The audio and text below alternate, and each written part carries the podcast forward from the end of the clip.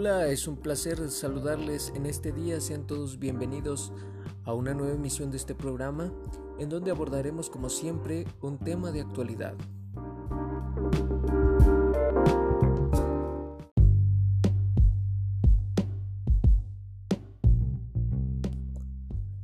Vamos a tratar de dar respuesta a la siguiente pregunta. ¿Es suficiente el capital cultural de los padres de familia y los tutores para asesorar a sus hijos, para educarlos en el logro de los contenidos?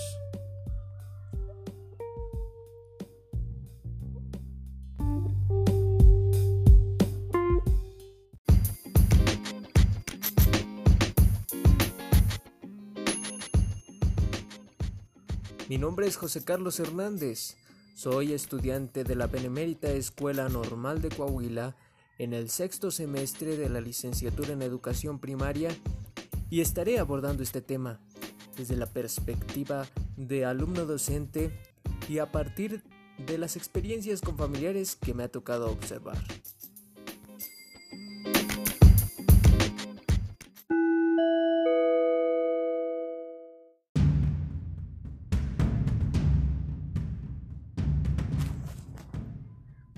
Bueno, eh, como sabemos esta pregunta toma relevancia a partir de esta pandemia, porque hasta entonces nadie se preguntaba por eso. Los maestros eran quienes se encargaban de proveer al niño de todo lo que tenía que ver con la escuela.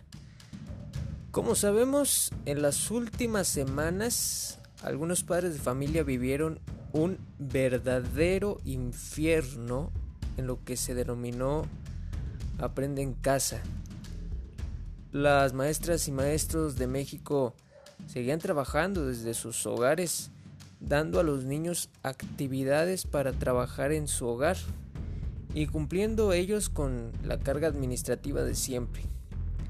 Sin embargo, los padres de familia tuvieron que encargarse de sus hijos de una manera en la que no estaban acostumbrados, porque tenían que hacer con ellos más tarea de lo que acostumbraban y debían al mismo tiempo cumplir con lo que normalmente ellos hacen.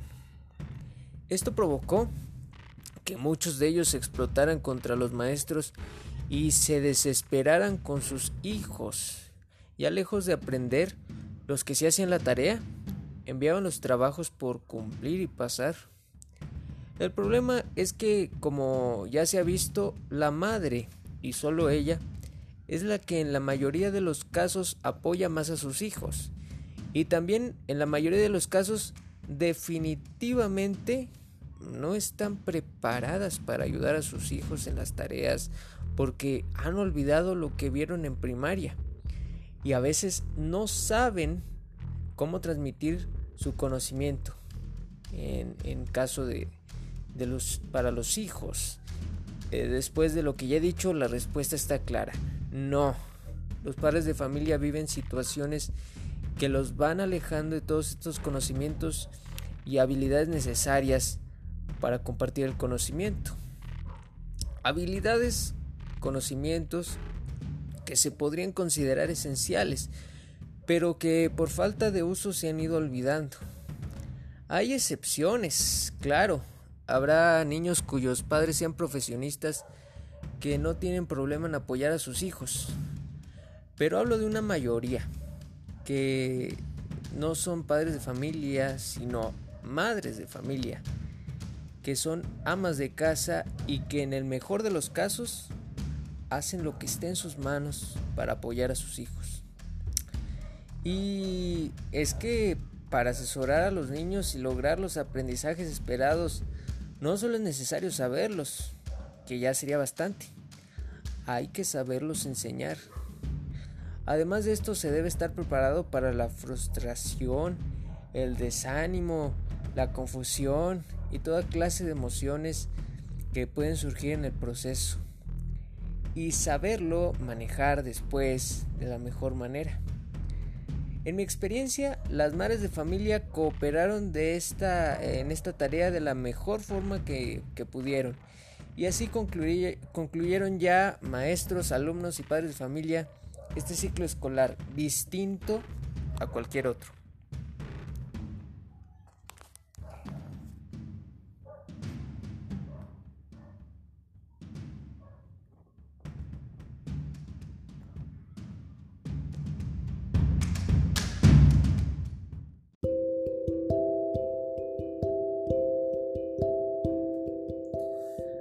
Bueno, se tuvieron muchos problemas a raíz de esta pandemia, no solo a gran escala en las instituciones, sino dentro de cada hogar en donde había un niño en la escuela.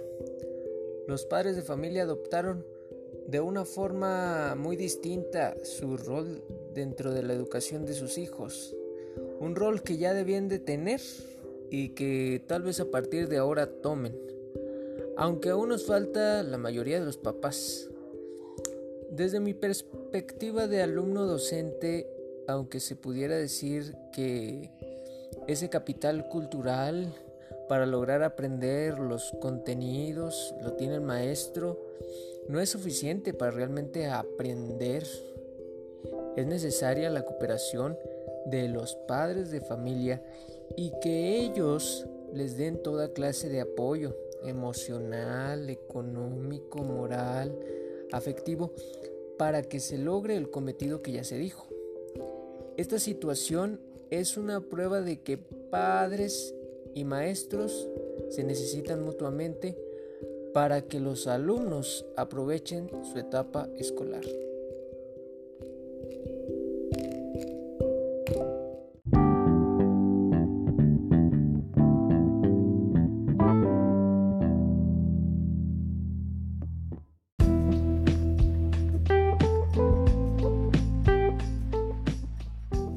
Ha sido un verdadero placer abordar esta temática para todos ustedes, esperando que haya sido de su agrado. Me despido agradeciéndoles el favor de su atención. Hasta pronto.